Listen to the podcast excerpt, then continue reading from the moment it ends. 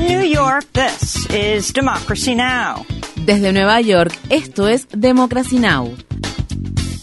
Democracy Now! es un noticiero internacional de radio y televisión que se transmite desde Estados Unidos a través de Internet en democracynow.org.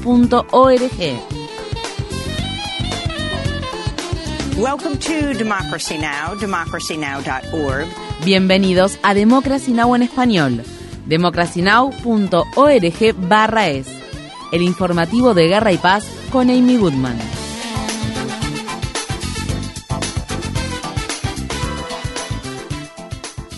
Israel dijo el martes que sus Fuerzas Armadas están operando en el corazón de la ciudad de Gaza y aumentando la presión, mientras los palestinos de la franja de Gaza continúan experimentando un creciente número de situaciones horrorosas. Se estima que 15.000 personas huyeron el martes del norte del enclave palestino, al tiempo que la ONU afirma que 1,5 millones de personas, más de la mitad de la población de Gaza, se han visto obligados a abandonar sus hogares. Por otro lado, más de 10.000 palestinos han muerto a causa de los ataques israelíes de los cuales aproximadamente la mitad son niños y niñas. El Comité Internacional de la Cruz Roja afirma que los vehículos de ayuda humanitaria están siendo atacados al tiempo que los hospitales se están quedando sin suministros médicos vitales. Asimismo, Israel continúa lanzando bombardeos aéreos contra toda la franja de Gaza, después de que ataques aéreos israelíes arrasaron viviendas y mataron a al menos 23 personas el martes por la mañana en la ciudad de Han Yunis, una zona que se suponía era segura. Uno de sus residentes expresó estas palabras. Esto es un genocidio. Ellos atacan las viviendas y no les importan los niños, las niñas, las mujeres, las personas de edad avanzada ni los hombres. No les importa. Nosotros no le importamos a nadie en el mundo. No sé por qué hay silencio, por qué el mundo entero está en silencio. Aquí hay niños y niñas. No tenemos vida. Necesitamos una solución. Mátenos a todos o déjennos vivir.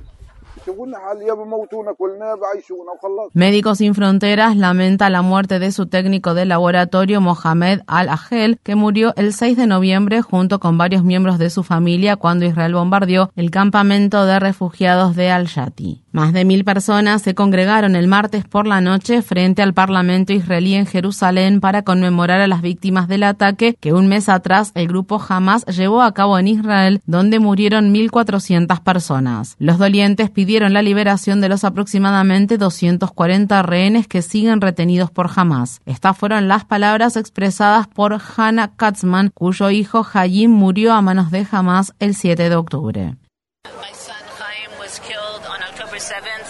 Terroristas de Hamas mataron el 7 de octubre a mi hijo Haim en el kibbutz de Holit. Antes del 7 de octubre asistí a manifestaciones contra el gobierno y sigo sintiendo que el gobierno no representa mis intereses y estoy muy preocupada por muchas de las medidas que implementa. Me gustaría que Netanyahu asumiera la responsabilidad de esto. Me gustaría que nos dijera cómo va a evitar que esto vuelva a pasar. Me gustaría que no culpara a todo el resto, sino que asumiera su responsabilidad. Se supone que él está a cargo de la seguridad. ¿Cómo pudo ocurrir esto?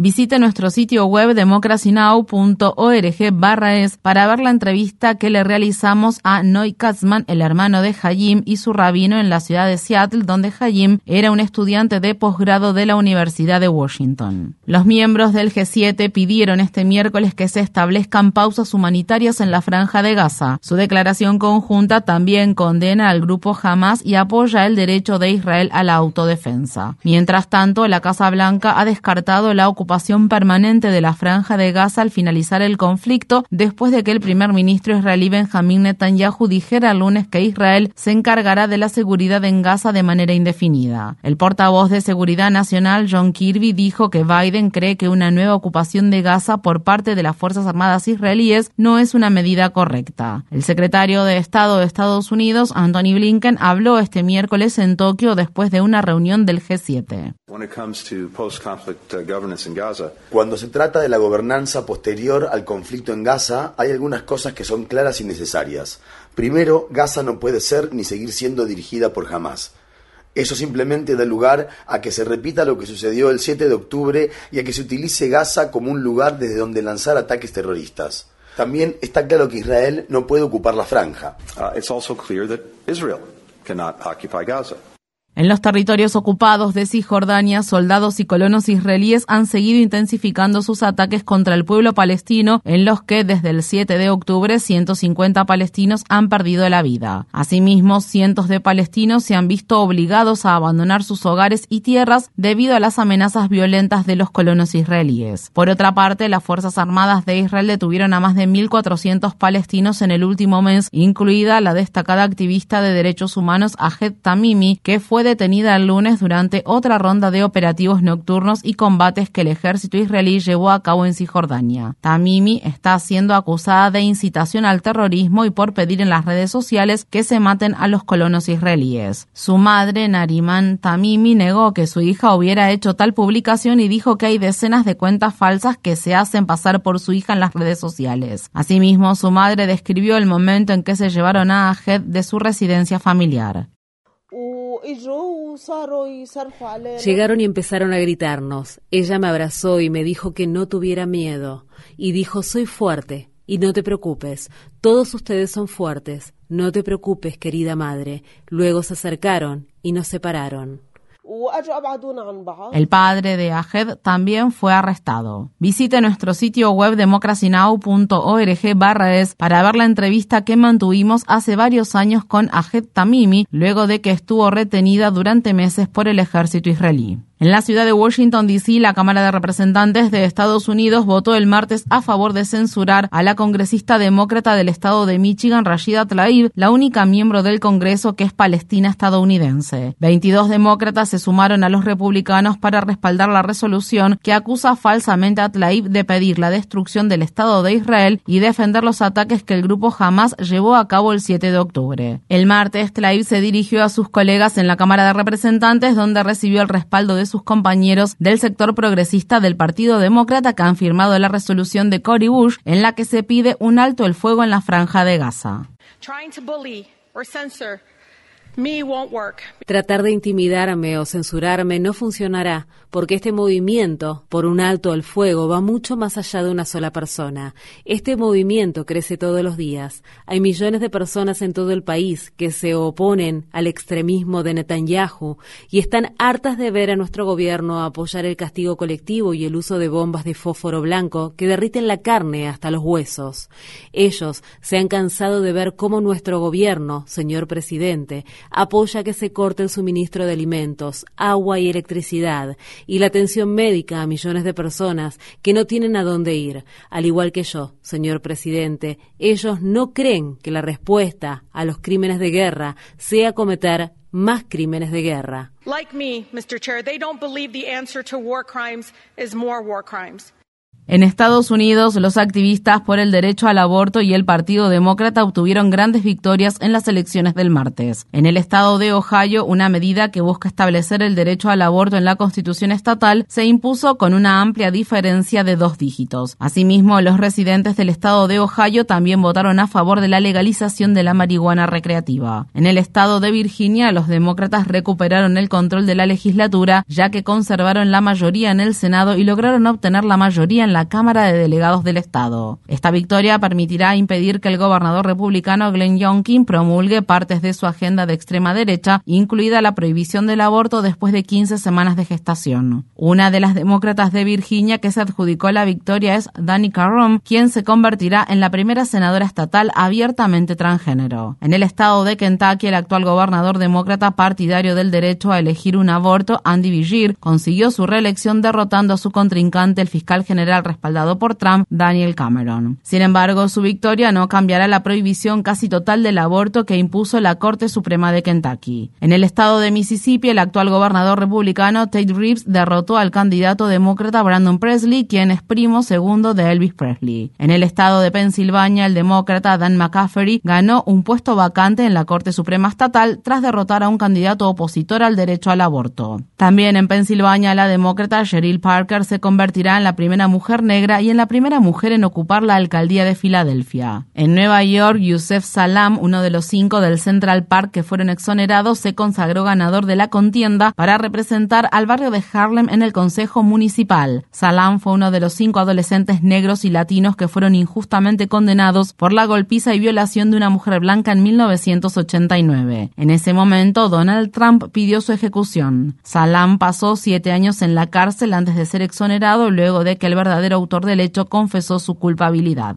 La ganadora del Premio Nobel de la Paz y defensora de los derechos humanos, Narges Mohammadi, quien se encuentra detenida en una cárcel de Irán, ha iniciado una huelga de hambre para protestar contra la falta de atención médica y la política que obliga a las mujeres iraníes a usar el hijab. Mohammadi se niega a usar el hijab en la cabeza incluso durante su confinamiento. En represalia, los funcionarios de la prisión han denegado la solicitud de Mohammadi de ser trasladada a un hospital donde pueda recibir atención médica urgente para sus afecciones cardíacas y pulmonares. Recientemente, Mohammadi logró sacar a escondidas una carta de la tristemente célebre prisión de Evin, ubicada en la ciudad de Teherán. Estas fueron las palabras expresadas por su hija de 17 años, Kiana Rahmani, cuando leyó el mensaje de Mohammadi al mundo. El mundo observa que el movimiento revolucionario Mujer, Vida y Libertad continúa con su campaña de resistencia en Irán y esta es una dura lucha por la supervivencia y la vida misma de la sociedad. La fuerza de este movimiento reside en la voluntad de las mujeres iraníes. Sin duda, sabemos mucho mejor lo que queremos que lo que no queremos. Creemos en ello nos comprometemos con ello y estamos seguras de que obtendremos la victoria.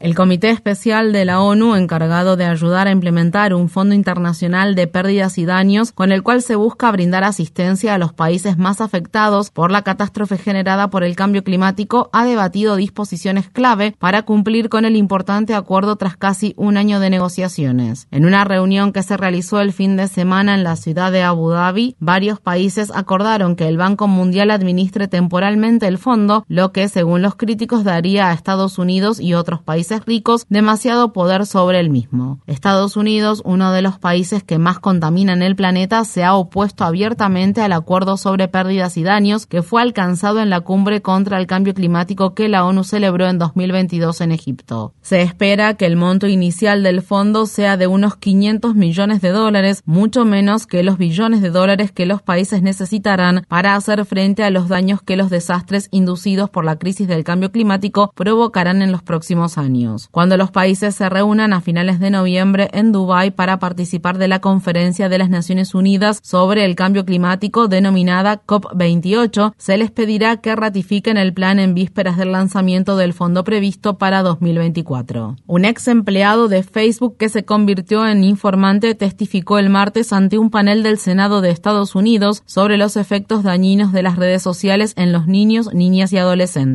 Arturo Bejar dijo a los senadores que Meta se rige por una cultura de mirar hacia otro lado, a pesar de que a los ejecutivos se les ha dicho en reiteradas ocasiones que los algoritmos que mantienen a los usuarios enganchados a Facebook e Instagram promocionan contenido que promueve el hostigamiento, el abuso de drogas, los trastornos de la alimentación y las autolesiones. Asimismo, Bejar también dijo que los adolescentes son sometidos de forma regular a insinuaciones sexuales no deseadas. Arturo Bejar atribuyó la responsabilidad responsabilidad del daño que producen dichas plataformas directamente a los ejecutivos de Meta, incluido Mark Zuckerberg.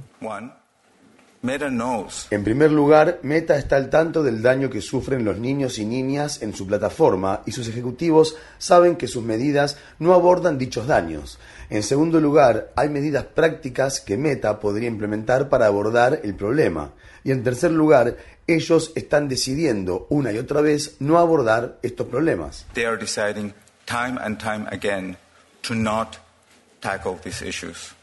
En el estado de California, un capitán de barco fue declarado culpable de negligencia criminal por la muerte en 2019 de 34 personas que se encontraban a bordo de un barco de buceo que se incendió y hundió al sur de Santa Bárbara. 33 pasajeros y un miembro de la tripulación perdieron la vida en el accidente. Jerry Boylan, quien salvó su vida tras abandonar el barco y saltar por la borda, se enfrenta a una posible condena de hasta 10 años de prisión. En materia laboral, los negociadores del sindicato de actores SAG-AFTRA reanudaron este miércoles las negociaciones con los estudios de Hollywood con la esperanza de llegar a un acuerdo para poner fin a casi cuatro meses de huelga. El sindicato dijo el lunes que ambas partes aún no han llegado a un acuerdo en relación a ciertos temas, incluida la inteligencia artificial, después de que los estudios de Hollywood presentaran su última, mejor y definitiva oferta. La Corte Suprema de Estados Unidos parece estar a punto de mantener la prohibición federal a la posesión de armas de fuego para las personas que tienen orden de alejamiento por violencia doméstica. Esto se produce más de un año después de que la mayoría de extrema derecha de la Corte Suprema revocó una ley de Nueva York de más de un siglo de antigüedad que limitaba el porte oculto de armas de fuego en espacios públicos. Dicho fallo exige que las nuevas leyes sobre armas de fuego sean coherentes con la tradición histórica de porte de armas en el país. Mientras los jueces escuchaban el martes los alegatos orales en el tribunal, los activistas en defensa del control de las armas de fuego y de la prevención de la violencia se manifestaron frente al edificio de la Corte Suprema. He dudado en compartir mi historia, pero sé cuán importante es que hable en estos espacios, porque sé que muchas otras víctimas de abuso no pueden compartir sus historias. Y lo que es aún peor, Muchas de ellas no han podido salir con vida de su situación, y no tengo ninguna duda de que si mi agresor hubiera podido tener un arma de fuego, la puñalada que veo todas las mañanas en mi pecho habría sido una herida de bala y hoy no estaría frente a todos ustedes.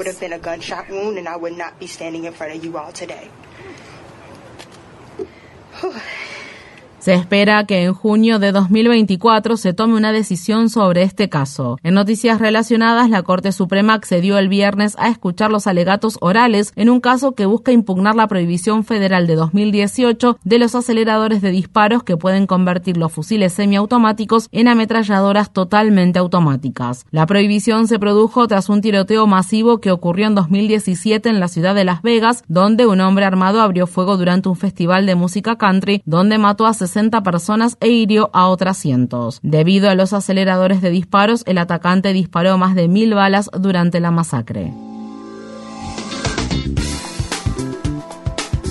Infórmate bien. Visita nuestra página web democracynow.org/es. Síguenos por las redes sociales de Facebook, Twitter, YouTube y SoundCloud por Democracy Now! es.